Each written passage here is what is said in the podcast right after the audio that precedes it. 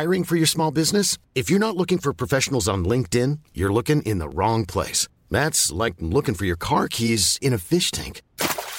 LinkedIn helps you hire professionals you can't find anywhere else, even those who aren't actively searching for a new job but might be open to the perfect role. In a given month, over 70% of LinkedIn users don't even visit other leading job sites. So start looking in the right place. With LinkedIn, you can hire professionals like a professional. Post your free job on linkedin.com slash people today.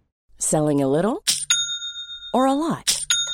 Shopify helps you do your thing however you cha-ching. Shopify is the global commerce platform that helps you sell at every stage of your business. From the launch your online shop stage to the first real life store stage, all the way to the did we just hit a million orders stage. Shopify is there to help you grow. Shopify helps you turn browsers into buyers with the internet's best converting checkout.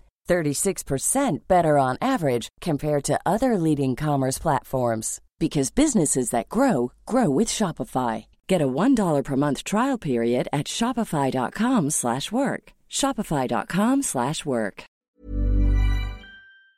Si si si être déçu de soi, c'est ça fait plus mal que de, décevoir euh, un proche, ben ça veut dire qu'il faut peut-être aller vers euh, vers ce qui nous fait le plus plaisir en fait. Et moi, je sais qu'à la fin de ma vie, ce qui comptera pour moi, c'est est-ce que je suis déçue de moi ou est-ce que je suis fière de moi. Et moi, j'ai plus envie d'être fière de moi que d'être déçue de moi. Donc mes choix sont, sont, sont guidés par ça. Dans l'épisode d'aujourd'hui, je discute avec Stéphie, une jeune femme merveilleuse de 31 ans. Nous avons discuté ensemble de son éducation matriarcale, de son obésité, mais aussi du fait d'aller à contre-courant, de son parcours de développement personnel et de son profond besoin d'indépendance. Vous l'entendrez, nous allons aborder un sujet quelque peu sensible puisque nous allons parler d'une agression sexuelle qu'elle a vécue étant plus jeune. Nous n'entrerons pas dans les détails, mais si c'est un sujet qui vous met mal à l'aise, vous aurez un trigger warning avant que l'on en parle. C'est parti pour l'épisode du jour.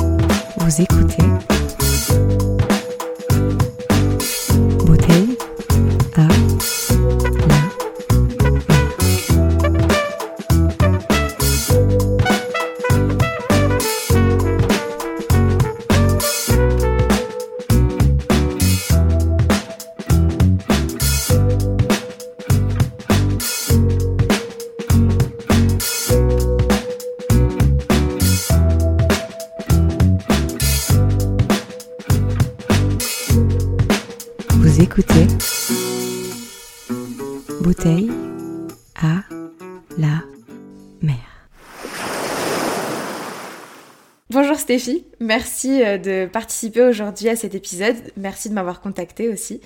Euh, Est-ce que tu pourrais commencer par te présenter aux auditeurs et aux auditrices, s'il te plaît? Ah, bonjour à toi et bonjour à tous, en tout cas à ceux qui vont, qui vont écouter. Euh, je m'appelle Stéphie, j'ai 31 ans, je suis ergonome, donc en fait je m'occupe de tout ce qui, relève de la prévention des risques professionnels dans une entreprise. Et voilà, globalement. Parfait. Donc euh, aujourd'hui, on se retrouve pour faire une petite interview de ton parcours, pour parler de ce que tu as traversé, pour parler de tes expériences. Et comme d'habitude, on va parler de- du début, donc de l'enfance. Euh, quel genre d'enfant t'étais? Quel souvenir t'as de cette période? Euh, je dirais que j'étais une enfant curieuse. J'ai toujours été très curieuse. Ouais. mais c'est en lien aussi avec le fait que j'étais enfant unique. Donc Mm. j'ai grandi dans un univers avec des adultes. Et donc forcément, j'avais envie de comprendre ce qu'ils racontaient. J'avais envie de, de faire les mêmes choses qu'eux. Donc euh, très curieuse, je dirais. Et aussi studieuse. Parce Ouais. que euh, l'école, euh, bah pour moi l'école c'était une, une attraction. Alors je sais que pour les enfants qui n'aimaient pas l'école, c'est compliqué. Mais moi, j'adorais l'école mais parce que ça venait aussi satisfaire ma curiosité. J'apprenais plein de choses, Eh oui. je faisais Mm. plein de choses. Donc, euh, Toi, tu pour moi, vraiment vu l'école, comme. c'était la récréation. Ouais, c'est ça, c'est ce que j'allais te dire. Et du coup, t'avais pas d'enfants autour de toi? T'étais plus avec des adultes? Euh, pas trop parce que euh, ma mère, elle m'a eu tard. Et donc, euh, soit elle avait des neveux bah, qui avaient presque son âge, Ouais. soit ils étaient tout petits. En tout cas, par exemple, quand j'étais...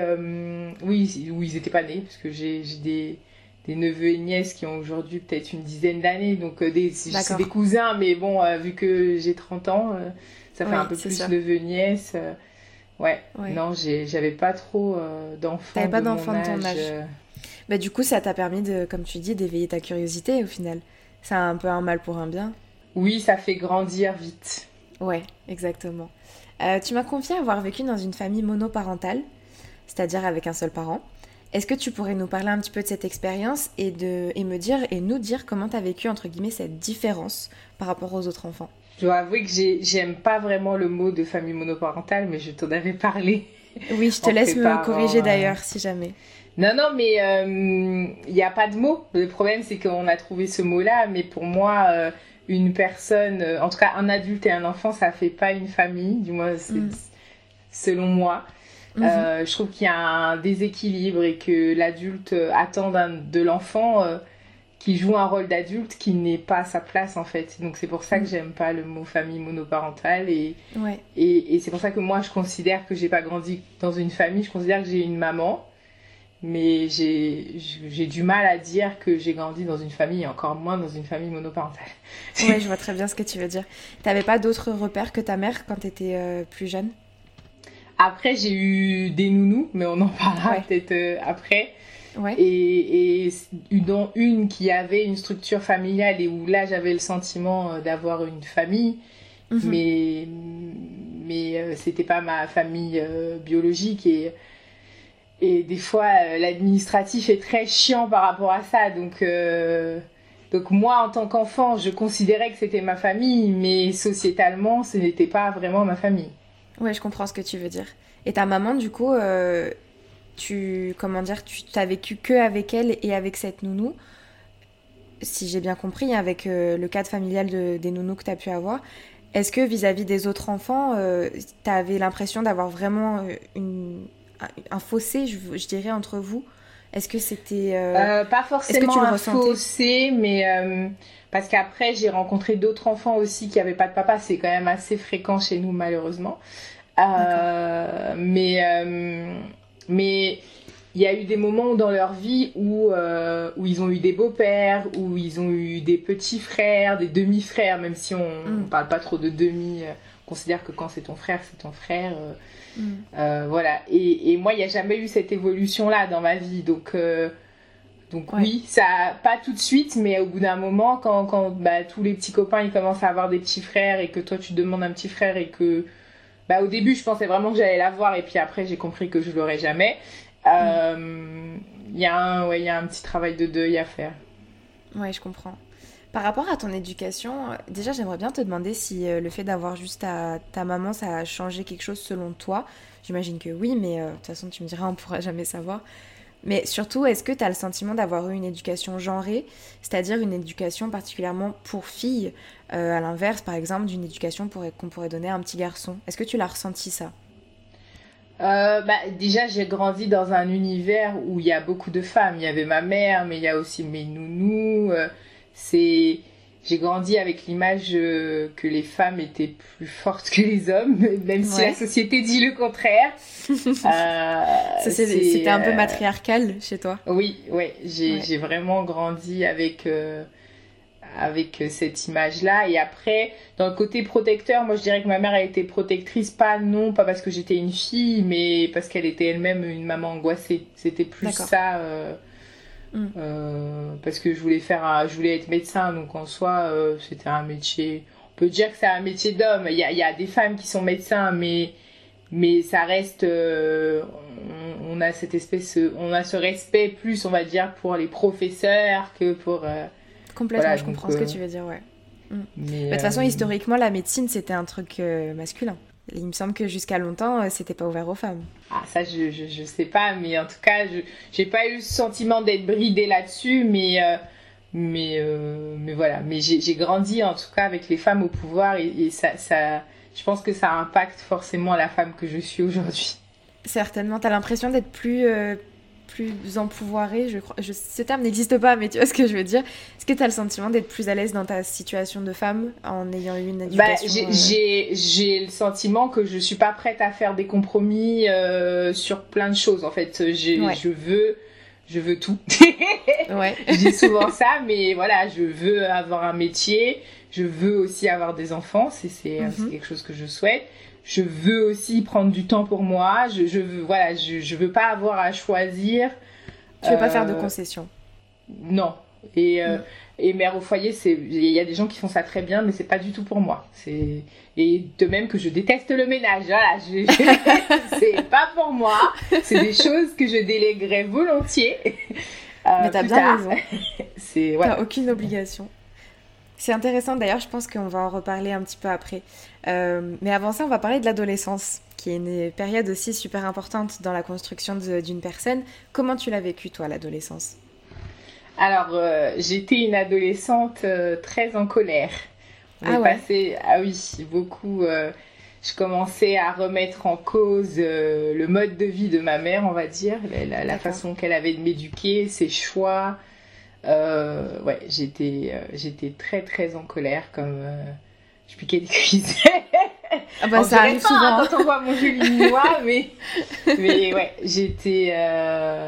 Et d'ailleurs, c'est un trait de caractère. Alors après, en grandissant, ma colère, ça m'a été, ça a été un moteur, mais à l'adolescence, à l'adolescence, j'étais très très en colère. T'étais en colère par rapport à ton éducation, par rapport à ton milieu euh, de vie? Euh, bah, J'étais en colère euh, pour plein de choses. non, non, mais j'étais en colère par rapport au choix que pouvait faire ma mère. J'étais en colère par rapport à...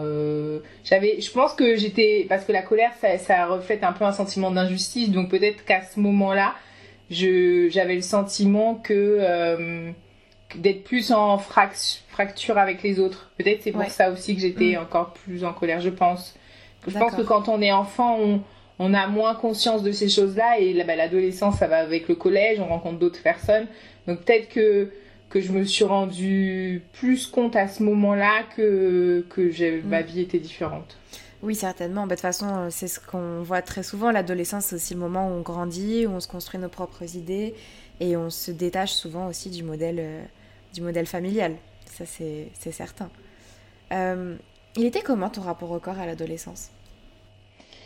Euh, En fait, quand je me suis posé la question, en fait, j'ai le sentiment que j'ai pas eu le temps de me poser la question de comment j'étais dans mon corps tellement il y avait plein de gens qui avaient un avis sur mon corps. Donc, tu avais euh, des professionnels de santé qui me disaient que bah, j'étais pas dans la courbe. Mhm. Euh, t'avais les proches qui me disaient que, euh, que j'étais trop grosse. Euh, t'avais euh, les camarades de classe aussi qui se moquaient de moi. En fait, je, avec le recul, maintenant que j'ai appris à apprécier mon corps et à le mettre en valeur et tout ça, je me rends compte qu'à ce moment-là de ma vie, j'ai pas eu, j'étais tellement encombrée par tous ces avis qui étaient beaucoup négatifs, hein, euh, après, négatif, et il y avait aussi après euh, les hommes qui me regardaient comme une femme alors que j'étais qu'une adolescente. Il y avait que moi-même, je pourrais pas te dire comment je me sentais dans ce corps. En fait, j'étais très influençable, je dirais à ce moment-là, et mm. donc j'ai, j'avais pas d'opinion. J'étais polluée par toutes les opinions euh, euh qui, en fait, étaient autour. T'avais tellement d'avis extérieurs que t'avais pas le temps de toi-même te poser la question. Ouais, de m'écouter surtout, ouais. Ouais. D'accord. Et comment t'as fait pour avoir du coup ce, recul et finalement euh, aujourd'hui te sentir bien dans ton corps, comme tu le dis? Alors déjà, après quand j'ai eu 16 ans, euh, j'ai commencé à m'émanciper. Hein. C'était, on en parlera plus tard. Donc j'ai été voir un médecin qui était différent que le, du médecin de famille. Et moi j'ai été voir un, médecin blanc, ce qui est un crime en Martinique. oui, parce qu'on l'a pas dit, mais du coup t'es martiniquaise, donc forcément, forcément non, mais tu es noire. Et euh, ça a été peut-être, euh, comme tu dis. Euh, mais je, voulais un médecin qui avait vu autre chose que la Martinique. Et donc je, partais du principe qu'un médecin blanc avait vu autre chose que la Martinique, donc il avait une ouverture d'esprit qui pourrait me correspondre. Et donc j'ai été le voir et, et je lui ai dit que je voulais m'occuper de ma santé, mais je savais pas encore. je pense que j'avais vraiment envie de sortir de, de, des personnes avec qui je vivais, avec qui j'étais à l'école, voilà. Et en fait, ils m'ont envoyé à l'hôpital de jour. Donc j'ai rencontré d'autres enfants qui avaient peut-être aussi des histoires. Euh, voilà, ça, ça a été le début. Et puis après, quand je suis arrivée en France, euh, c'est autre chose. Euh, là, j'ai à quel âge en France? À 17 ans. Ok. 17 ans et demi. après le bac, en gros. Donc en fait, c'est toi qui a, à 16 ans, c'est quand même assez jeune, hein, qui a trouvé les ressources nécessaires pour vraiment entamer quelque chose de nouveau et te retrouver finalement avec ton corps en fait. Bah, je voulais être... Mais en fait, j'avais j'ai pas eu le choix en fait avant parce que je dépendais euh, parce qu'à 16 ans c'est là où on a la carte vitale et tout ça. Et avant j'avais pas le choix de bah, de suivre soit euh, là où ma mère m'emmenait chez le médecin soit où ma nounou euh, parce qu'elle avait mm. aussi son médecin et comme j'étais beaucoup avec elle j'ai aussi été chez son médecin j'avais pas le choix de de, de faire ce que je pensais qui était bon pour moi en fait. J'étais un mm. peu bah, j'étais sous l'influence de, des, des adultes qui m'entouraient et à 16 ans, quand j'ai eu ma carte vitale, c'était mon premier passeport euh, vers la liberté, on va dire ça comme ça. Et, euh, et donc, euh, voilà, j'ai été voir un médecin que je voulais. Et j'ai fait, voilà, c'était le début, parce qu'après, ça n'a pas arrêté d'aller de, vers des choses qui, qui, me conviennent moi. Mais c'était, oui, c'est ma première action vers un mieux-être, on va dire. Ok. C'est super intéressant, mais on va en reparler juste après, de toute façon. Euh, ensuite, après le lycée, donc comme tu le dis, à 16 ans, tu as commencé à, te rendre compte que voilà, tu avais besoin de t'émanciper. Qu'est-ce que tu as fait après le lycée? Donc déjà, tu es, euh, es venu en France. Qu'est-ce que tu as fait comme études euh, Et est-ce que ça a été difficile pour toi de trouver ta voie professionnelle, de savoir un petit peu où tu voulais aller en tant que jeune adulte? Alors donc je savais déjà en, fait en rentrant au lycée j'ai vraiment aimé l'idée de rentrer au lycée parce que pour moi c'était un peu euh, la piste de, de, décollage vers la liberté et je savais qu'après j'allais partir et, euh, et donc, euh, donc j'ai vraiment apprécié le lycée et quand je suis arrivée en France, mais en fait mon, mon rêve c'était d'être médecin. C'est, c'est, je mm. savais depuis que j'ai 7 ans que je voulais faire ce métier-là. Mm. Bon, je le suis pas aujourd'hui, mais, mais en tout cas, c'est, c'est ce qui m'a, ce qui a été mon moteur, bah, déjà pour tenir, et, euh, et c'est avec cet objectif-là que je suis arrivée en France et j'ai fait une première année de médecine. Euh, après, euh, je me suis rendu compte que voilà, c'était peut-être pas forcément euh, entre ce qu'on dit, entre le fait d'être médecin, donc le résultat et, tout le chemin pour arriver à être ah, médecin. Ah, c'est sûr que c'est pas. Euh, t'as pas choisi les études les plus simples.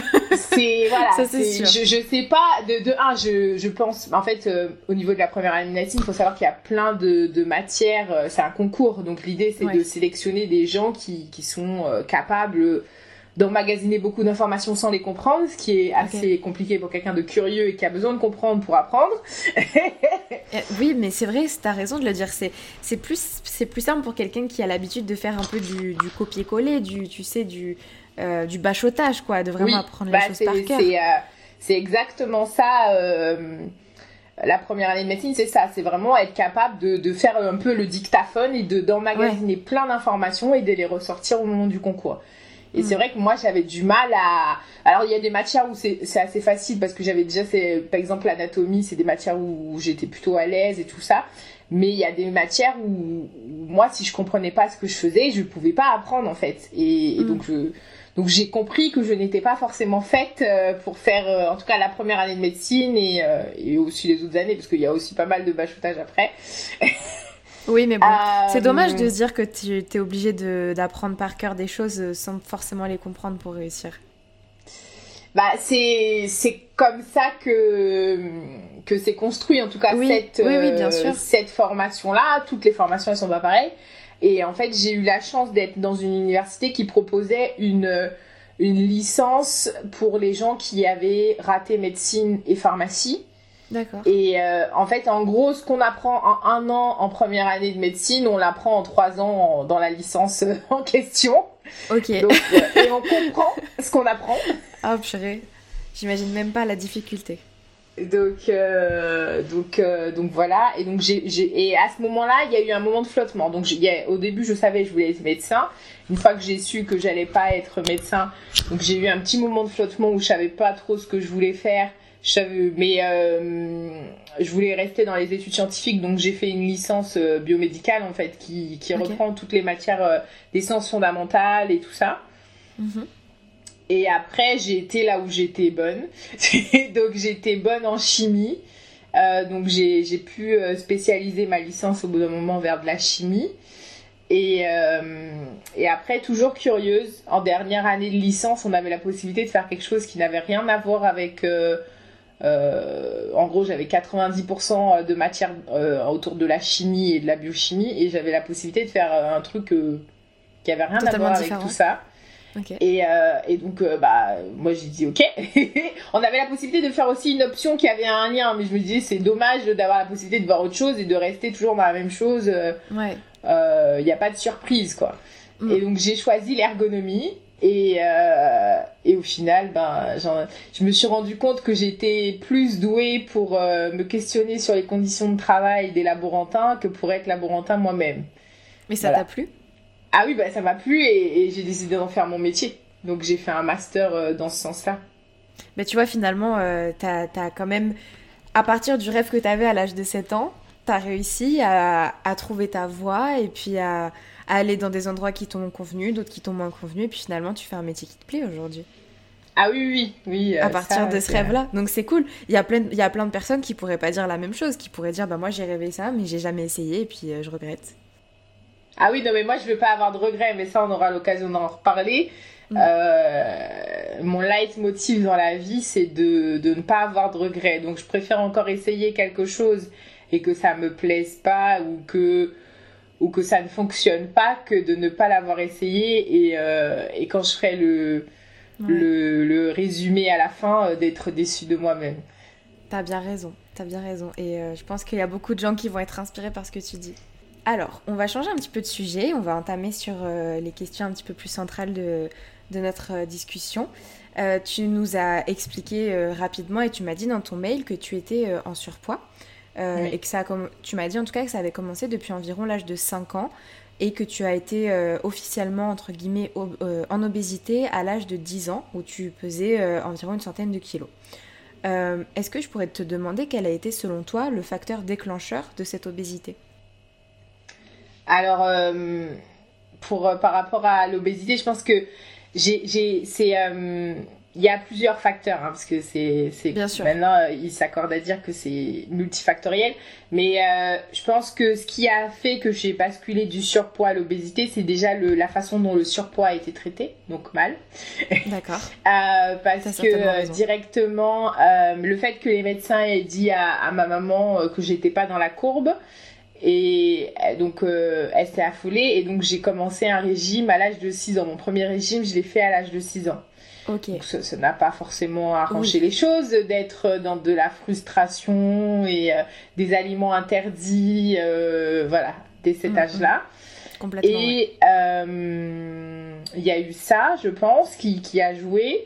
Il y a eu aussi ce que j'ai vécu, mais on aura l'occasion d'en reparler, qui, mm-hmm. qui a joué, mais dont je n'avais pas conscience au moment, à ce moment-là de ma vie. Et après, il y a aussi euh, le passage entre... Parce que moi, j'ai eu une année d'avance, donc je suis rentrée au collège à l'âge de 10 ans. Donc il y a eu ce, ce passage en, entre la primaire euh, où j'étais euh, ballottée, entre guillemets, entre chez ma mère et chez ma nounou, donc euh, dans une cellule familiale stable et dans une cellule familiale instable. Et le collège où j'étais complètement dans la cellule familiale instable. Parce que puis en plus euh, de pour ça, des raisons d'organisation, je pouvais plus faire la navette euh, entre euh, chez ma mère et chez ma nounou. Oui, et puis comme je te disais, en plus de ça, le fait d'avoir un an de moins à cet âge-là, c'est énorme. Enfin, de ce bah, j'en avais pas conscience, mais peut-être. Certainement, et tant mieux si tu n'en as pas ressenti les effets, c'est beaucoup mieux pour toi, mais j'ai le sentiment que entre 10 ans, 11 ans, 12 ans, et puis même encore après, entre 13 et 14 ans, il y a des étapes en tout cas qui sont très différentes. Et euh, j'imagine, peut-être pas, mais j'imagine que rentrer un peu plus tôt au collège, peut-être que ça t'a pas aidé aussi à te sentir bien euh, vis-à-vis de ah toi. Ah j'étais petite, très bah très petite euh, par rapport au troisième. Puis il y a aussi cette espèce de chose qui s'inverse. Quand tu es au CM2, tu es la plus grande de l'école eh primaire. Et quand mm. tu arrives au collège, moi j'étais vraiment la plus petite de, du collège. Donc mm. Alors pas petite en gabarit, mais en âge et peut-être aussi en état d'esprit. Oui, complètement, mais c'est sûr, c'est sûr. C'est jamais facile. Et c'est vrai que ce gap, j'avais oublié ce que ça faisait, mais c'est vrai de, passer de CM2 à 6e et vraiment avec des gens qui ont, euh, je sais plus quoi, la journée en 3e, 14, 15 ans, quelque chose comme ça, mm. c'est quand même, euh, bon, c'est une vraie étape, quoi. C'est une vraie étape. Euh, c'est quoi ton rapport du coup à la nourriture aujourd'hui? Tu nous l'as dit, tu as commencé les régimes super jeunes. C'est d'ailleurs quelque chose qu'on ne recommande pas et j'essaierai de mettre euh, des liens informatifs et des choses à faire un petit peu plus euh, dans, le dans un sens un petit peu meilleur dans la description. Donc quel est ton rapport à la nourriture aujourd'hui? Et j'aimerais bien te demander aussi si tu as un suivi psychologique ou médical quelconque par rapport à ça. Alors, mon rapport à la nourriture aujourd'hui, j'essaye de devenir un, mangeur apaisé. Donc, euh, ça prend du temps. ça prend du temps. Euh, surtout qu'en ce moment, on a aussi, euh, parce qu'à l'époque, il y avait le phénomène des régimes et tout, mais là, en ce moment, il y a le côté être très healthy, très fit, très qui ne veut rien dire, mais voilà. il, y a, il y a mm-hmm. le pendant on était beaucoup anorexie, boulimie à un moment et maintenant on est beaucoup dans la bigorexie. Donc c'est les gens qui sont à fond sur le sport, à fond sur manger sain et tout ça. C'est pas forcément mieux. Euh, l'idée c'est d'essayer de, s'écouter et de, faire abstraction de, toutes les injonctions euh, qui peuvent être euh, autour. Et, et donc voilà, donc j'essaye de de tendre vers, vers une alimentation apaisée. Déjà, l'alimentation n'est plus une béquille pour moi, ce qui je pense qu'elle a été le cas euh, quand j'étais plus jeune. Ce qui est déjà donc c'est plus une béquille parce que bah, il y a plein d'autres choses j'ai découvert d'autres choses il y a le sport il y a les voyages voilà j'ai d'autres j'ai appris à me connaître donc forcément j'ai appris à à m'apaiser de façon différente qu'en mangeant donc mhm. c'est euh, c'est déjà ça et après sur le l'accompagnement donc ça met du temps de trouver des personnes qui sont ouvertes euh, en se disant que en gros, même si je suis dans un processus de reconstruction, ben déjà faut qu'ils prennent en compte le fait que c'est une reconstruction. Donc euh, tous les professionnels ne sont pas ouvertes sur le sujet et on, on, on associe souvent l'obésité à un manque de volonté, vrai. ce qui n'aide pas à, à, aller mieux. Euh, et donc euh, oui, là je, je je pense avoir trouvé mon équipe de choc euh, pour m'accompagner jusqu'à la fin de ma vie, je pense. Et t'es suivie par quel type de professionnel du coup? Euh, J'ai un coach sportif. Parce que, mais alors pas que pour mon poids, mais vraiment, je pense que le sport, ça, et on l'oublie souvent, mais ça agit sur plein d'autres domaines. Moi, ça m'a aidé à prendre confiance en moi ça agit sur euh, bah là en, cette période de Covid où on est dans la frustration frustration maximale mm. ça agit sur euh, ça fait du bien au moral de, de, de faire une bonne séance de sport euh, et de rigoler avec son coach et après il y a une partie psychologique aussi parce que forcément ce que mon histoire impacte la personne que je suis et mes relations avec les autres et et, donc c'est important et après, un médecin euh, généraliste en qui on a confiance. Je suis pas trop, euh, pas, j'irai pas à l'aise, mais je suis pas trop amie, on va dire, avec les, les professionnels de la nutrition. Euh, bah parce que peut-être j'en ai côtoyé trop tôt. et que je, je, j'ai pas vraiment foi en leur euh, façon de travailler, mais donc voilà, j'ai juste un bon médecin généraliste en qui j'ai confiance et c'est déjà un luxe, je pense. Et après, euh, coach sportif, vraiment parce que je suis déjà sportive et que j'ai envie d'aller plus loin. Et, euh, et donc, elle est ce, ce, quotient plus loin qui m'aide à aller plus loin. Euh, et, et, la partie psychologique, c'est juste pour parce que ça fait du bien de parler à quelqu'un qui qui est neutre par rapport à à notre situation de vie et puis même euh, et, euh, et, voilà qui peut avoir aussi qui, qui, peut être de bons conseils. Complètement. Et d'ailleurs euh, je voulais te reprendre enfin reprendre ce que tu disais tout à l'heure. Tu disais qu'à l'âge de 16 ans tu avais commencé déjà à aller voir un médecin pour voir un petit peu ce que, ce que tu pouvais faire par rapport à ton poids etc comment t'as été enfin quel a été ton parcours entre 16 ans et aujourd'hui où tu es vraiment dans une approche beaucoup plus saine de tout ça? Par quelle étape t'es passé? Pour les oh, personnes par exemple par toutes les étapes. ouais, j'imagine ça doit être vraiment long à raconter, mais je me dis qu'il y a peut-être des gens qui, qui, vont nous écouter, qui vont être dans ta situation, et ça serait intéressant parce qu'on n'en a jamais parlé encore sur le podcast, ce serait intéressant de pouvoir donner des conseils ou, euh, ou voilà, dire euh, ce que toi t'as appris, les choses à pas faire, les choses à. Tu vois ce que je veux dire? Peut-être que tu aurais des, choses à donner. Tu vas te faire une petite synthèse euh, des 15 dernières années. si tu peux, si c'est pas trop difficile. non, oui, c'est faisable. c'est vrai que quand j'étais. Alors, il faut savoir que quand j'ai été voir le médecin, j'étais encore en Martinique. Et j'ai commencé un processus d'hôpital de jour parce que j'étais mineure. Donc je pouvais pas être hospitalisée. J'aurais pu, mais euh, c'était pas justifié et puis ça m'aurait déscolarisé. Ça se fait mhm. ici. Dis-moi, les gens sont pas déscolarisés, mais ils font l'école dans le centre et nous, euh, en Martinique, euh, ça fonctionne pas comme ça. C'est on, on passe une semaine durant l'été au centre et après on revient une journée par mois. voilà, c'est de c'est un principe d'hôpital de jour, donc on arrive le matin et on repart le soir. Euh, et euh, ce, ben, en fait, quand j'ai fait ça, c'était déjà pluridisciplinaire. Donc il y avait de la nutrition, de la psychologie, du sport. Sauf que euh, je pense que j'étais pas forcément prête. En fait, j'y allais vraiment pour me faire des copains, pour voir d'autres personnes. Euh, Voilà, j'étais pas. Et puis je savais aussi que j'allais quitter la Martinique, donc c'était pas quelque chose sur lequel j'allais pouvoir. c'est comme j'ai décidé de pas passer mon permis à 17 ans parce que j'allais partir, donc ça, j'allais pas avoir le temps de le passer. Euh, et c'est pareil pour. Euh, mais ça me faisait du bien. Ça me faisait du bien d'avoir euh, d'autres copains et d'entendre, de parler d'autres choses. voilà, je, je ouais, complètement. C'était un aussi avec des gens qui sont un peu comme dans ta situation. Oui, ben en fait, le fait qu'on qu'on qu'on ait le poids en point commun, on n'en parlait pas en fait, on parlait d'autres choses et c'était ça aussi qui était intéressant en fait. Ouais, le poids n'était plus un sujet de discussion ou, ou pas en tant que tel, euh, voilà, c'est mm. on allait faire des balades, voilà, c'était vraiment euh, organisé, euh, on cuisinait, bon, j'aime bien cuisiner, c'était différent. Après, je suis arrivée ici, en région parisienne, donc avec et euh, j'ai été chez un nouveau médecin qui était le médecin de, de la famille, euh, parce que j'ai de la famille ici, donc c'était un médecin de famille. Euh, qui avait une approche différente et qui a été mon médecin pendant longtemps. Bon, après, elle a déménagé, mais euh, qui, vous, qui avait vraiment envie que je prenne confiance en moi plus que je perde de poids. J'ai perdu du poids durant ma première année de médecine, mais c'est l'année de médecine. Hein. C'est, je n'ai rien fait de particulier. c'est, je pense, le choc de d'avoir quitté la Martinique. Ouais. Et le froid, et d'être arrivé dans le froid, et l'année de médecine qui est très compliquée et qui fait maigrir même les gens qui n'ont pas de poids à perdre. Donc, euh, c'était pas volontaire. c'était pas volontaire.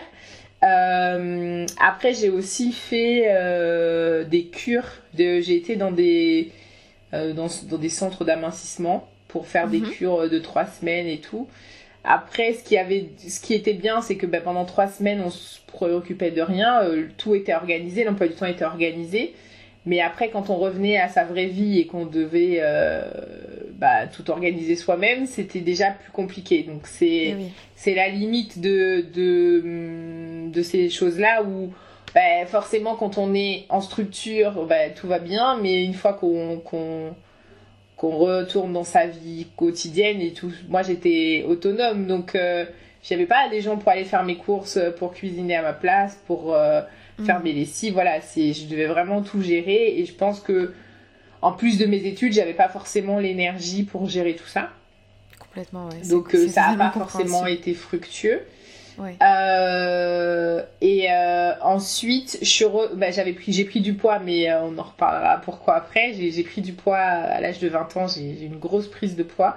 Et donc, je suis retournée voir ce médecin-là que j'avais vu qui était bienveillante. Euh, et avec elle, en fait, on, est on est parti sur. Elle a voulu me remettre au sport. Elle a mis deux ans, hein, pour, pour réussir, parce qu'en fait, j'étais, j'avais qu'une idée en tête. Je voulais faire du patinage artistique et rien d'autre. Et c'était un peu contre-indiqué par rapport à mon poids au niveau des chevilles et tout ça. Et, euh, et j'arrivais pas à trouver autre chose. Alors je proposais, je faisais plein de propositions. Il y avait toujours une contre-indication médicale et tout. Et moi, ça me saoulait. Au bout d'un moment, je me dis bah on va pas réussir à trouver une activité, hein, parce que moi, je veux pas faire un sport chiant. Donc euh, il faut que je fasse un sport faut faire qui plaît. il faut que je, je coche ta case en gros que tu veux que je fasse du sport, mais moi j'irai pas faire un sport qui m'ennuie. Genre la salle de sport, ça m'ennuie. Euh, mm. voilà, il fallait trouver un sport fun et on a mis deux ans à trouver. Hiring for your small business? If you're not looking for professionals on LinkedIn, you're looking in the wrong place. That's like looking for your car keys in a fish tank. LinkedIn helps you hire professionals you can't find anywhere else, even those who aren't actively searching for a new job but might be open to the perfect role. In a given month, over 70% of LinkedIn users don't even visit other leading job sites. So start looking in the right place. With LinkedIn, you can hire professionals like a professional. Post your free job on linkedin.com slash people today. Ever catch yourself eating the same flavorless dinner three days in a row? Dreaming of something better? Well, HelloFresh is your guilt-free dream come true, baby. It's me, Kiki Palmer. Let's wake up those taste buds with hot, juicy pecan-crusted chicken or garlic butter shrimp scampi. Mm. Hello Fresh. Stop dreaming of all the delicious possibilities and dig in at HelloFresh.com. Let's get this dinner party started. Millions of people have lost weight with personalized plans from Noom, like Evan, who can't stand salads and still lost 50 pounds. Salads, generally, for most people, are the easy button, right? For me, that wasn't an option. I never really was a salad guy. That's just not who I am. But Noom worked for me. Get your personalized plan today at Noom.com. Real Noom user compensated to provide their story. In four weeks, the typical Noom user can expect to lose one to two pounds per week. Individual results may vary. Hey, it's Ryan Reynolds, and I'm here with Keith, co star of my upcoming film, If, only in theaters, May 17th. Do you want to tell people the big news? All right, I'll do it. Sign up now and you'll get unlimited for $15 a month in six months of Paramount Plus Essential Plan on us. Mintmobile.com slash switch. Upfront payment of $45 equivalent to $15 per month. Unlimited over 40 gigabytes per month. Face lower speeds. Videos at 480p. Active Mint customers by 531.24 get six months of Paramount Plus Essential Plan. Auto renews after six months. Offer ends May 31st, 2024. Separate Paramount Plus registration required. Terms and conditions apply if rated PG. Au final, j'ai fait de la Zumba. Et donc ça, Ah. ça, ça a été vraiment... euh, je conseille, hein, pour tous les gens qui n'ont jamais fait de sport ou qui ont que, que seul souvenir avec le sport, euh, l'éducation physique, euh, qui, voilà, qui, qui n'est pas du sport, hein, c'est, moi je... Mais bon, C'est pas le c'est meilleur. un autre sujet. La Zumba, c'est, c'est parfait. Ah, c'est chouette. c'est déjà c'est fun donc en fait on n'a pas vraiment l'impression de faire du sport pour autant c'est vraiment du physique. sport Ouais, ouais. et, et et ça booste euh, confiance en soi estime voilà ça fait vraiment du bien donc euh, donc ça ça m'a aidé et aussi mon médecin m'avait conseillé de faire un concours de beauté Ah bon? C'est Ah, assez C'est rare original. Oui, ah c'est oui, original. donc, euh, il y, a, il y a deux grands concours euh, qui existent pour les femmes rondes. Il y avait à l'époque euh, Miss Curvy ou Miss Ronde. Ok. Et donc elle m'avait conseillé de, de faire ça parce que déjà j'aurais été aussi avec des femmes qui étaient comme moi. Ouais. Et, et puis euh, il y aurait eu plein d'ateliers pour m'aider euh, à, à m'accepter. Parce qu'en fait, je euh, on n'en parle pas, mais il faut déjà accepter ce qu'on est pour, euh, pour tendre vers quelque chose d'autre. Et, c'est très difficile, généralement, quand les gens ils veulent perdre du poids, ils s'aiment pas du tout, du tout, du tout. Ils sont même en dégoût d'eux-mêmes. Et donc ça Ouais. complique le processus euh, pour aller mieux. euh, Bien sûr, bien sûr, c'est toujours donc, plus facile euh, d'aimer son corps euh, et de vouloir le faire changer parce qu'on l'aime que de vouloir le faire changer parce qu'on le déteste. Ouais, mais, mais c'est pas évident à, à intégrer comme euh, Complètement. au début on se dit mais comment je vais faire pour aimer euh, les bourrelets que je déteste, les bras Ouais. euh, que je déteste depuis des années. euh, J'imagine. euh, et donc en fait c'est vrai que c'est euh, cette aventure là ça m'a aidé. Je l'ai fait deux fois. Il y a une année où j'ai pas été élue. Et il y a une année où j'ai été élue, donc, euh, donc ça booste la confiance en soi. Ouais. Tu m'étonnes. Euh, et après, c'est pas que le fait d'être élu qui, qui, qui impacte, c'est aussi tous les ateliers. Donc, il y a eu des ateliers autour de la photographie, il y a eu euh, apprendre à défiler, et même se mettre en valeur. Typiquement, on a eu un exercice où on était dans une boutique et on devait choisir une tenue euh, où on se sent, voilà, où on se sentait belle en fait. Donc, c'est des petits exercices comme ça, mais qui, euh, qui mis bout à bout, euh, aident, Ça aide euh, vraiment. aide à, à se sentir Ouais. mieux dans sa peau.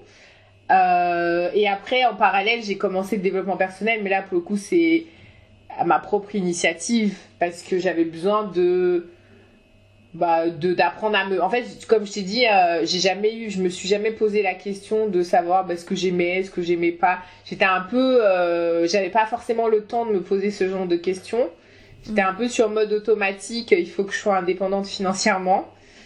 Et, et une fois que j'ai été indépendante financièrement, bah, j'ai pu euh, aller plus loin que ça et commencer à me poser des questions de fond. Mm. Et, euh, et, le développement personnel, ça, ça aide beaucoup. Euh, c'est sûr. C'est sûr. Même si c'est quelque chose qui est aujourd'hui un petit peu controversé, moi je reste totalement d'accord sur le fait que quand on ne sait pas qu'on ne connaît pas en tout cas le développement personnel et qu'on n'a pas conscience de tout ce que ça peut nous apporter, qu'on le découvre, Enfin, moi, je sais que personnellement, ça m'a énormément aidé sur beaucoup, beaucoup d'aspects. Et même si aujourd'hui, on peut dire ce qu'on veut, que c'est euh, un business, que c'est de la manipulation, etc., ça n'en reste pas moins quelque chose qui aide vraiment. Donc, mm. euh, apprendre avec euh, des pincettes, parce que c'est pas une thérapie, hein, ça remplace pas un psychologue, mais comme tu dis, ça mm. aide beaucoup ça aide beaucoup, je suis d'accord avec Non, ça remplace pas, mais ça, ça apporte déjà un premier niveau de réponse, en fait. C'est... Oui, oui.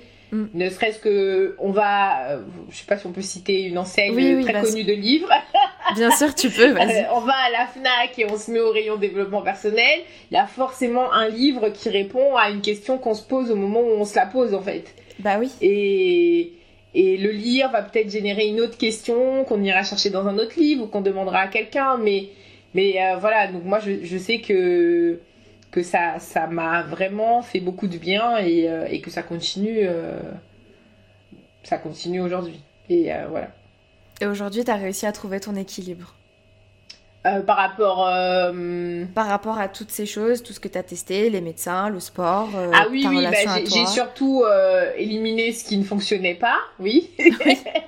Comme les régimes, j'imagine Oui, les régimes, euh, les cures euh, et tout ça. Euh, typiquement, si j'ai trois semaines, j'irais plus les perdre en cure. Bon, quand j'étais étudiante, ça faisait des vacances. Là, ça fait plus des vacances. Je veux des vraies vacances.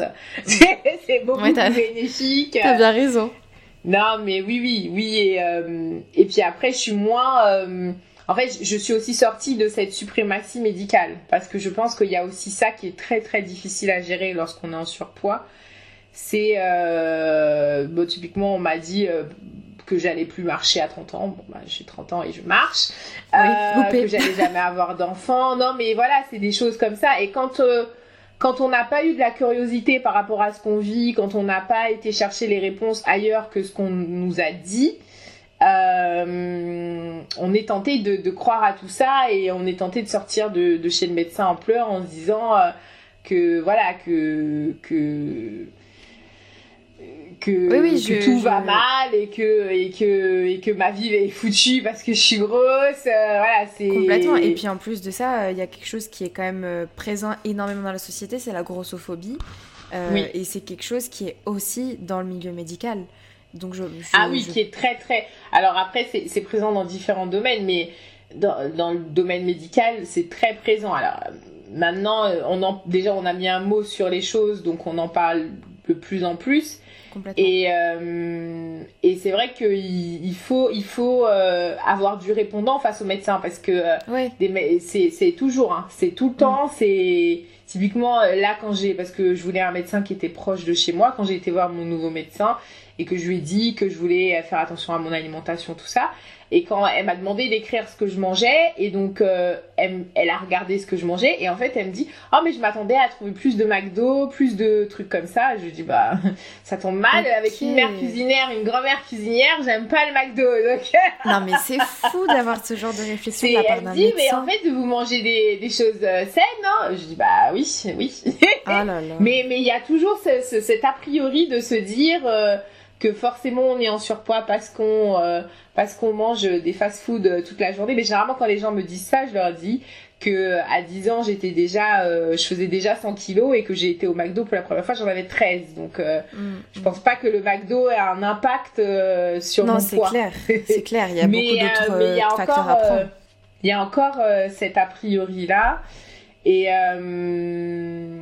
et il faut, il faut avoir du répondant. Alors généralement les médecins n'aiment pas les gens qui ont du répondant. Typiquement moi quand j'ai passé ma visite médicale euh, professionnelle, euh, voilà, je, je, savais que avec le médecin ça allait pas bien se passer mm. et, euh, et donc euh, et, et, elle a pas aimé que qu'elle ait en face bah, quelqu'un qui lui dise non je suis pas juste une personne grosse en fait c'est il y a, y a, toute une histoire et j'ai pas envie d'en parler avec elle parce qu'après je suis amenée à travailler avec elle euh, par rapport à mon travail. Donc j'ai Ouais. pas envie de rentrer dans les détails avec elle, mais Mm. mais il y a plein de voilà, être gros, c'est pas juste un déséquilibre entre ce que l'on mange et ce que l'on dépense. Il y a il y a plus de choses.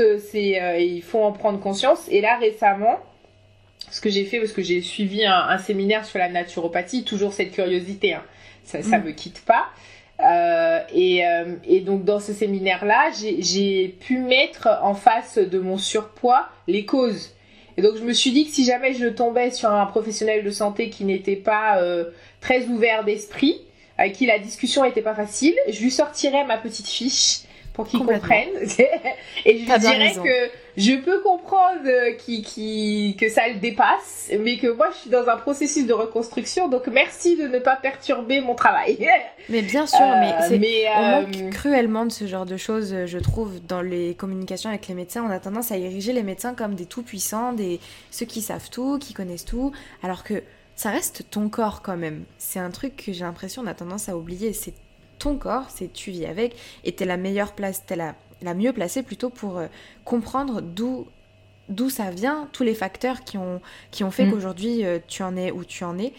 C'est voilà, tu en parles très bien et euh, je suis contente qu'on puisse en parler aujourd'hui parce que c'est important d'en avoir conscience. Oui, après, c'est. euh, Parce que j'en parle parce que tu écoutes aussi. Les, les médecins, souvent, euh, sont pas forcément à l'écoute. C'est Oui, ce qui sûr. pêche. Bah oui, bah, on a tendance à penser qu'ils savent déjà tout, donc euh, pourquoi ils vont aller écouter un patient? Mm. C'est malheureusement, euh, je... bien sûr, il y a des très bons médecins. euh, je veux pas, euh, je veux pas qu'on prenne nos propos comme quelque chose anti-médecine, etc. Mm. Il y a des très bons médecins, mais il y a quelque chose qui quand même est là, c'est que la grossophobie est internalisée, que c'est quelque chose qui est dans la société et qui malheureusement peut amener à des, des dérives et des violences même dans le milieu médical. Donc il faut quand même en parler et je suis contente que on puisse en parler aujourd'hui. Donc merci beaucoup. Bon, je pense qu'on a fait un bon petit tour de tout ça. Je laisserai un maximum de liens utiles dans la description comme d'habitude. Si t'en as, n'hésite pas à m'en envoyer. Je les mettrai aussi. Euh, mais là, on va pouvoir euh, changer un petit peu de sujet et on va aborder un sujet qui peut être un petit peu plus sensible. Donc, je fais euh, un, un petit trigger warning aux personnes qui seraient euh, peut-être euh, sensibles euh, au sujet tels que les attouchements dans l'enfance. Vous pouvez avancer un petit peu l'interview ou juste changer d'épisode. Donc on va parler de ce que tu as vécu, ce dont on parle un petit peu sans en parler depuis le début. Tu as accepté de parler de ça, donc je te remercie. Tu as été victime euh, d'attouchement sexuel à l'âge de 7 ans. Donc déjà merci pour le témoignage que tu vas nous apporter, merci pour ta confiance. Euh, J'aimerais te demander comment est-ce que tu as vécu avec ce traumatisme tout au long de ta vie et euh, comment ça t'a affecté et comment tu vis avec aujourd'hui? Alors, euh, faut savoir que j'ai vécu ça quand j'avais 7 ans, mais euh, c'est un peu quelque chose que mon cerveau a choisi d'ignorer. Déjà, j'avais pas Ouais. conscience du fait que c'était mal. D'accord, Faut, faut se remettre dans la position d'un enfant face à un Eh adulte oui. et tout. bien sûr. Donc, j'avais pas forcément conscience que c'était mal. Et c'est quelque chose euh, vraiment que, que mon cerveau a fait abstraction pendant plusieurs années. Et, euh, et à 20 ans, je suis revenue en Martinique, donc après euh, être partie en France pour mes études, je suis revenue en vacances. Et je suis retournée dans ma chambre d'enfant et euh, j'ai découvert dans ma chambre, ben, je, j'avais des cadeaux d'anniversaire, donc euh, plusieurs cadeaux d'anniversaire. Et parmi ces cadeaux d'anniversaire, il y avait un cadeau de mon agresseur, c'était des inséparables. Sauf que quand moi j'ai reçu ce cadeau-là en étant enfant, ça m'a fait plaisir. C'était un petit gadget, une boîte à bijoux, voilà, tout mignon et tout. Sauf que quand je suis revenue en étant une jeune femme euh, à l'âge de 20 ans, je n'ai pas vu ce cadeau-là de la même façon. T'as Et compris un donc, petit peu plus. J'ai recommencé, en fait j'ai commencé à avoir des souvenirs et à me dire bah, que ce qui s'était passé n'était pas normal. Et, euh, et j'ai pas su gérer. ce- ce- C'est pour ça que j'ai pris beaucoup de poids à l'âge de 20 ans. Oui, c'est ce qu'on disait tout à l'heure, ouais. j'ai pas su gérer cette situation là j'ai pas su en parler non plus je Mhm. je savais pas à qui en parler et euh, et donc ouais ça a été un un moment assez assez compliqué Euh, et la première fois où j'en ai parlé c'était à un médecin Mhm. Et, donc en fait, on m'a répondu que j'étais, que c'était très fréquent chez les personnes obèses. Et donc là, généralement, quand tu as du mal à en parler, quand tu mets trois ans à en parler, et qu'en plus que tu en parles, on te dit que tu es une personne de plus dans les statistiques. Euh, ouais, ça fait mal. Ça fait mal et ça, ça met en colère. Clairement, euh, sur le moment, j'étais vraiment en colère euh, en me disant que j'aurais peut-être mieux fait de ne pas en parler. Maintenant, je sais que non, parce que parler, ça fait partie du processus de reconstruction. Mais sur le moment, je me suis dit, je l'ai peut-être pas dit à la bonne personne. En même temps, je savais pas qui d'autre à qui d'autre le dire. Et tu peux jamais euh, savoir euh, comment les gens vont réagir de toute façon. Oui, par rapport à ça. Et, euh, et comment ça impacte ma vie aujourd'hui? Euh, ça, sur certaines, dans certaines situations, mon enfant intérieur, c'est comme ça qu'on l'appelle dans le développement personnel, surréagit. Euh, euh, typiquement, si on me touche en venant du dos, mhm. si je peux, je peux sursauter, je peux avoir peur. J'aime pas que certaines personnes me regardent. Je, je, en fait, quand j'étais petite, j'ai pas pu dire non et aujourd'hui que je suis capable de dire non, je supporte pas que euh, que des personnes euh, à qui je n'ai pas donné l'autorisation me regardent. Donc ça ça fait beaucoup de personnes hein, quand même. Euh. oui, mais, c'est compréhensible aussi de, de par ton histoire. T'as pas à t'excuser de ça. C'est complètement compréhensible. Et voilà, c'est. Et puis après, typiquement, je pourrais pas être en couple avec, avec quelqu'un qui ressemble à mon agresseur. C'est ça, ça fait partie de mes non négociables à vie. Ça, c'est totalement normal. D'ailleurs, euh, ça me rappelle euh, ma propre histoire. Je vais me permettre de faire une toute petite aparté. J'ai euh, aussi été victime d'agression il n'y a pas très longtemps. Et c'est ce que je disais, j'en parlais sur un podcast, c'est ce que je disais. Je, de la même manière que toi, j'aurais énormément de mal à avoir une relation, ne serait-ce qu'amicale, avec quelqu'un qui lui ressemblerait. Mm. Donc, je pense que c'est quelque chose qui est en fait, c'est quelque chose qui est tellement ancré dans, dans son inconscient et dans, son, dans sa conscience tout court que juste physique, même si c'est pas la même personne, on peut, c'est très difficile d'aller au-delà de ce qu'on a vécu. Surtout toi, j'imagine que c'est encore un degré pas forcément compris euh, par les gens, mais mais ça fait partie des choses, euh, voilà, que pour être en accord avec moi-même et bien avec moi-même, c'est voilà, c'est des choses qui sont pas possibles, mais c'est pas c'est d'ailleurs pour cela que, que je l'ai dit à mon médecin et tout. Euh, et voilà, c'est pas possible. Mmh, c'est totalement normal. Euh, du coup, tu disais que tu as vécu une amnésie traumatique. Est-ce qu'à ce, moment-là, tu as pu être suivi par un psychologue pour aller mieux?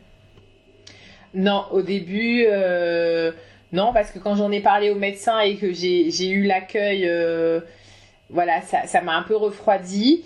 Après, mm. on, en a, on a reparlé. Elle m'avait conseillé de me rapprocher d'une association.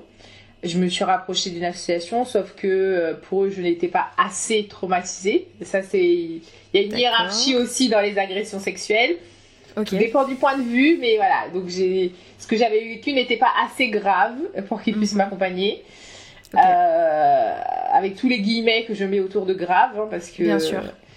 Parce que voilà. Euh, donc j'ai pas forcément été accompagnée sur ce sujet-là. Ce qui m'a beaucoup aidé, c'est que des personnalités en parlent en fait. C'est il y a eu le phénomène MeToo et, et je mm. pense que c'est ce qui m'a vraiment euh, aidé. D'une part parce que je me suis sentie moins seule face à ce que j'avais vécu. Et, euh, et aussi, je me suis dit que ça pouvait arriver à tout le monde parce que euh, bah, des femmes que je pouvais admirer à la télé et tout euh, avaient vécu la même chose que moi. Il y avait voilà, il y, a eu cette libération de la parole et je pense que c'est ce qui, euh, ce qui m'a le plus aidé euh, face à ce que je vivais. Mais j'étais mm. en même temps, euh, j'étais partagée parce que j'étais contente d'une certaine façon de pas être seule.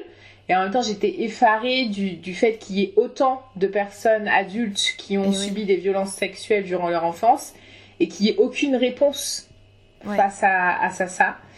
Mm. Euh, mais voilà, peut-être ça va changer, mais pour le moment, euh, euh, sauf si on est dans, dans, des situations qui ont été détectées, euh, parce que je sais que j'ai une amie qui a subi des agressions durant son adolescence et ça a été pris en charge, et donc elle, est, a été engagée dans un processus judiciaire et tout, mais c'est rare en fait ce genre de cas, c'est souvent des, des cas qui sont oubliés et qui reviennent très violemment.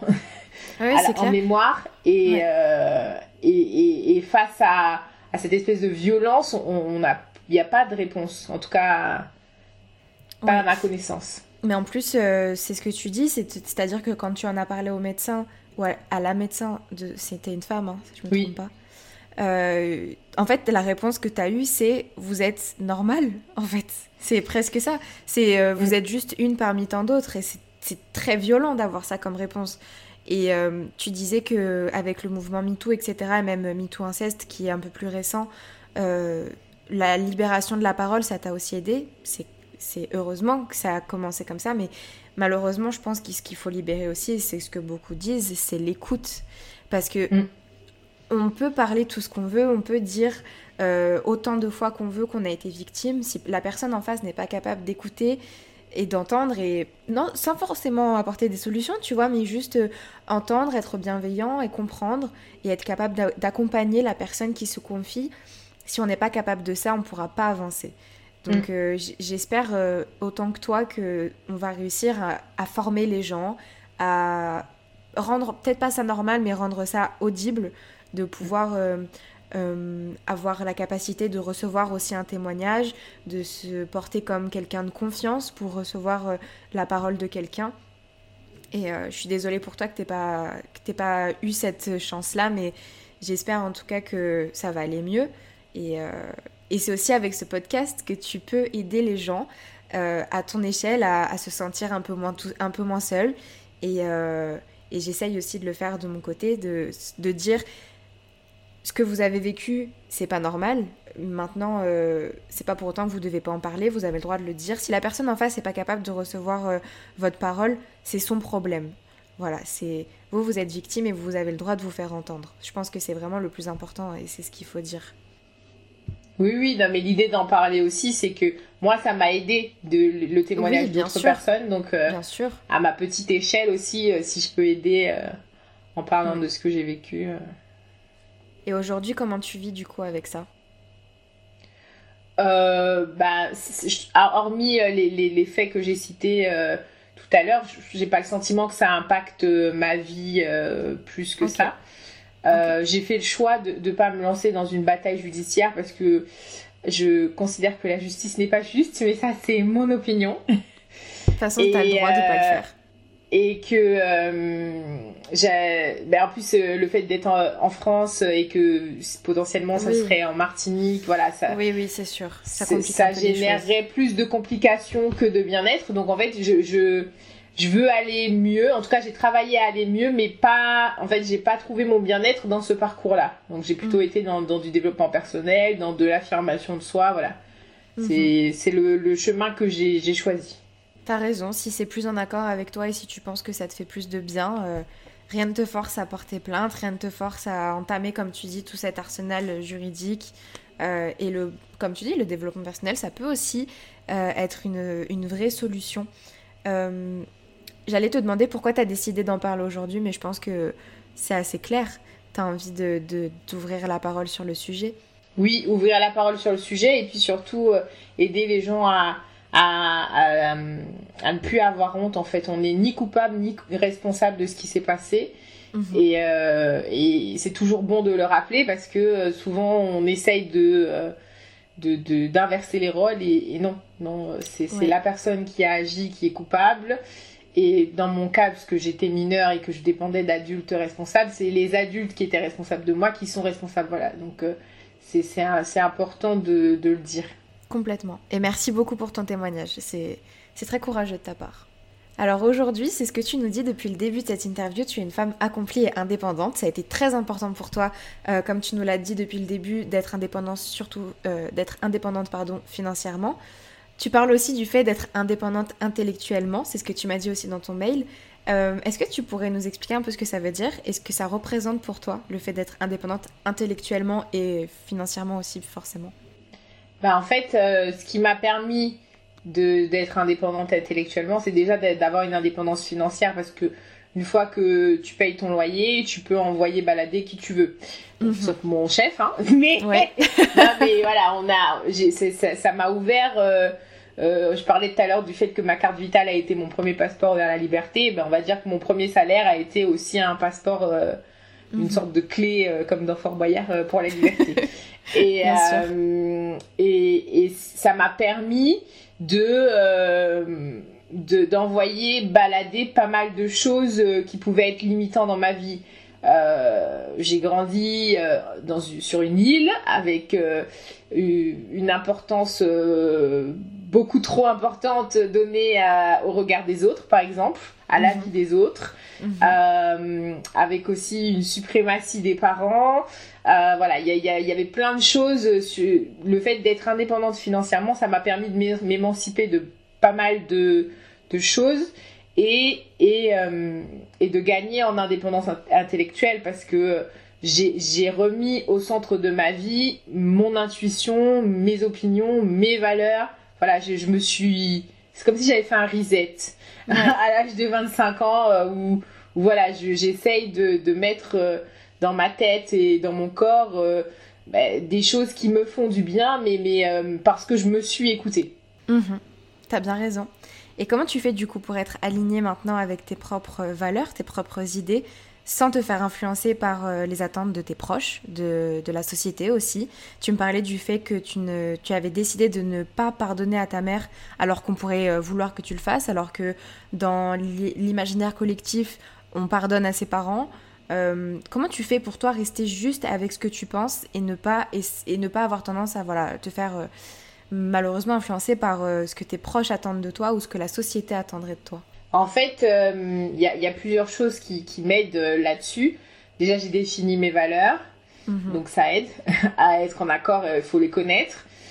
par rapport à, ma mère, je considère que on peut accorder son pardon à quelqu'un qui s'est excusé. Et ma mère, elle a toujours été dans une ligne de conduite où elle a tout bien fait. Euh, et donc, euh, c'est difficile pour moi de, de, lui accorder un pardon si elle-même ne reconnaît pas euh, qu'elle a failli dans, dans, son rôle de mère. Mhm. Et voilà. Donc, c'est entre autres pour ça. Et après, pour, pour rester en, accord avec mes valeurs et aligner, ce que, ce que je me pose la question, c'est quand je prends une décision, est-ce que j'aurai des regrets? En fait, moi, je. Quand j'ai commencé le développement personnel, le premier exercice que j'ai fait, c'est de faire mon éloge funèbre. D'accord. Euh, ce qu'on allait se souvenir de, de moi. Et j'aimais pas du tout cet éloge funèbre. Et mon objectif, c'est que à la fin de ma vie, quand, quand on... peut-être que je l'écrirai avant, je sais pas, l'éloge funèbre, je veux, je veux euh, qu'on se souvienne de moi d'une certaine façon. Et donc euh, l'idée, c'est que les actions que je, je mets en place euh, vont enrichir mon éloge funèbre ou enrichir ma vie mieux. oui, oui, c'est un peu plus joyeux, mais je vois, je vois l'idée, je vois très bien ce que tu veux dire. Et donc, euh, donc typiquement, euh, si je dois prendre une décision qui va à l'encontre de la société ou à l'encontre de ce que, bah en fait déjà j'ai compris qu'il fallait accepter de décevoir son entourage pour être heureux. Donc, mais après tout le monde n'est pas ok avec ça. Je me rends compte au niveau des études il y a beaucoup de gens qui, à mon âge, sont en reconversion professionnelle parce que durant leurs études, bah, ils ont fait des études pour plaire à leurs parents. Et à 30 ans, maintenant qu'ils ont les moyens, ils, s'orientent vers des choses qui leur plaisent à eux, en fait. Et, euh, et c'est vrai que moi, euh, tout de suite, j'ai voulu faire... Euh, quand, quand j'ai vu que j'étais pas bien en médecine, ma mère elle a failli me renier hein, par rapport à ça. je dis mais oui, mais euh, je vais pas aller faire un. Bah, déjà, je pense que je n'aurais pas eu l'année de médecine, donc euh, on aurait perdu encore plus d'argent. et surtout, je, je lui dis mais euh, je vais pas aller faire un métier que j'aime pas sous prétexte que c'est le seul métier que tu connaisses en fait, parce que ma mère, il y a deux métiers qui existent, c'est médecin et avocat. Ah oui, d'accord. ça limite un peu les possibilités. Oui, mais voilà, je voilà donc euh, quand je quand j'ai décidé d'arrêter médecine, c'est ça a été un, vrai euh, un vrai conflit entre nous euh, par rapport à ça, mais mais j'ai pas lâché l'affaire. Et et pareil quand j'ai dit bon ben finalement la ça sera pas la chimie non plus, ah ben j'ai pas non plus lâché l'affaire et et mais donc ce qui fait que, que le, le, métier que je fais aujourd'hui, je l'ai vraiment choisi et donc déjà là, j'avais euh, été à contre-courant de, ce qu'on attendait de moi en fait. Mais, euh, mais je peux comprendre que ça soit pas évident. Euh, pour autant, c'est vraiment, ça vaut le coup de se poser vraiment la question de, de bah, des, des, des, regrets. Je pense que c'est c'est ce qui euh, ce qui peut aider quand on quand on est face à un dilemme et qu'on n'arrive pas c'est de se dire est-ce que quand à la fin de ma vie si j'ai pas fait cette chose là est-ce que je serais déçue de moi? Et euh, et, et, bah si si si être déçu de soi c'est ça fait plus mal que de, de décevoir euh, un proche bah ça veut dire qu'il faut peut-être aller vers vers ce qui nous fait le plus plaisir en fait.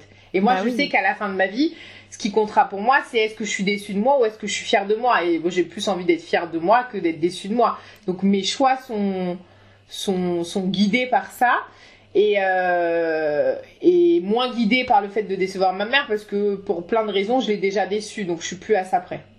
Ok. Non, t'as raison, t'as raison. Et c'est ce que je dis souvent, on, on est la seule personne avec qui on sera obligé de vivre toute notre vie. Donc Ah, autant s'écouter, autant s'écouter et, et faire euh, nos propres choix. T'as bien raison. Bon, ben on arrive sur les petites questions de fin d'interview. Euh, les petites questions que j'aime bien poser euh, à mes invités pour conclure. La première, c'est euh, si tu pouvais écrire une lettre à ton futur toi, donc par exemple dans, dans 5 ans, qu'est-ce que tu aurais à te dire et qu'est-ce que tu voudrais te dire? Je dirais à mon moi dans 5 ans, je lui dirais de, continuer, même si, même si c'est pas tous les jours évident, euh, que ça valait le coup de, de faire certains sacrifices euh, pour, euh, pour en récolter les lauriers aujourd'hui. C'est quoi tes objectifs pour l'avenir? Ah, bon, on en a parlé au début. euh, Il y a trois choses qui sont vraiment importantes pour moi. C'est que j'aimerais avoir une famille, vu que j'ai le sentiment de pas forcément avoir grandi dans une famille. Donc j'ai- j'aimerais construire une famille euh, aimante, aimante, où il y a de la communication, où il y a où on respecte euh, l'autre. Euh, j'aimerais avoir des enfants. Ouais. c'est vraiment quelque chose qui, qui m'anime depuis longtemps et qui me motive depuis longtemps.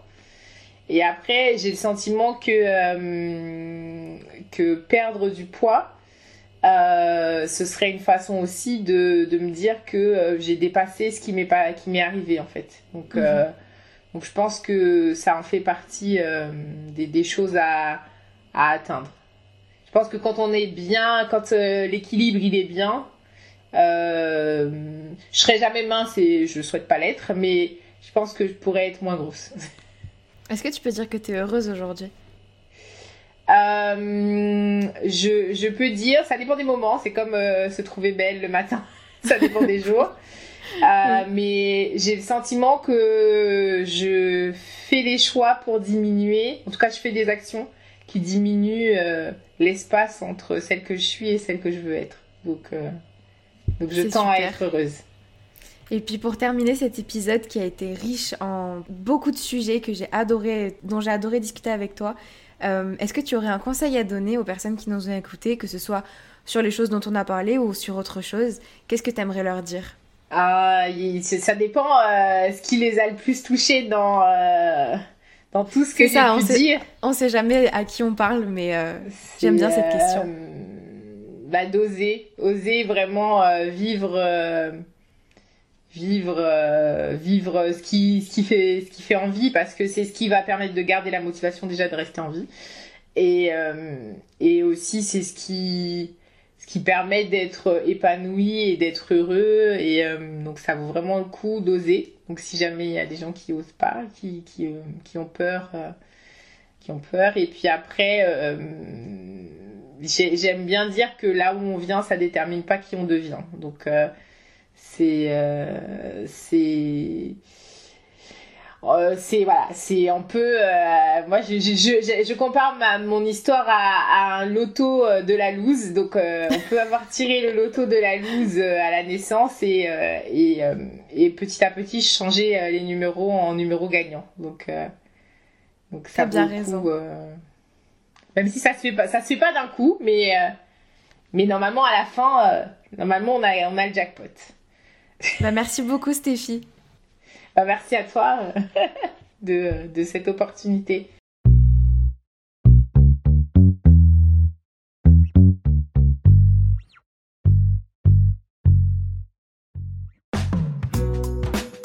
Merci à toi d'avoir écouté l'épisode jusqu'au bout. Je t'invite dès aujourd'hui à soutenir Bouteille à la mer en mettant 5 jolies étoiles sur Apple Podcast avec un commentaire pour me dire ce que tu as pensé de cet épisode. Tu peux aussi venir t'abonner à la chaîne YouTube et à l'Instagram de Bouteille à la mer que tu retrouveras en description. Pour me donner des idées de sujets à aborder, témoigner toi-même sur une thématique en particulier ou me contacter pour partager ton témoignage dans une interview sur ton parcours, sur tes combats, sur ton vécu, tu peux m'envoyer un mail à l'adresse bouteille à la mer du 6 podcast outlook.fr. Merci encore pour ton écoute et à très vite dans un prochain épisode de Bouteille à la mer.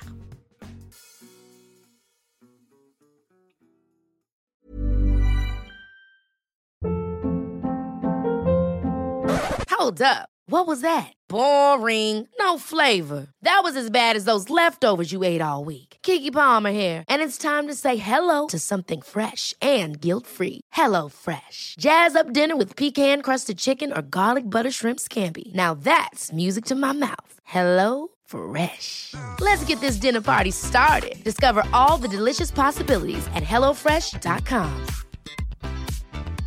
Hey, it's Paige DeSorbo from Giggly Squad. High quality fashion without the price tag. Say hello to Quince. I'm snagging high-end essentials like cozy cashmere sweaters, sleek leather jackets, fine jewelry, and so much more. With Quince being 50 to 80% less than similar brands. And they partner with factories that prioritize safe, ethical, and responsible manufacturing. I love that. Luxury quality within reach. Go to quince.com slash style to get free shipping and 365 day returns on your next order. Quince.com slash style.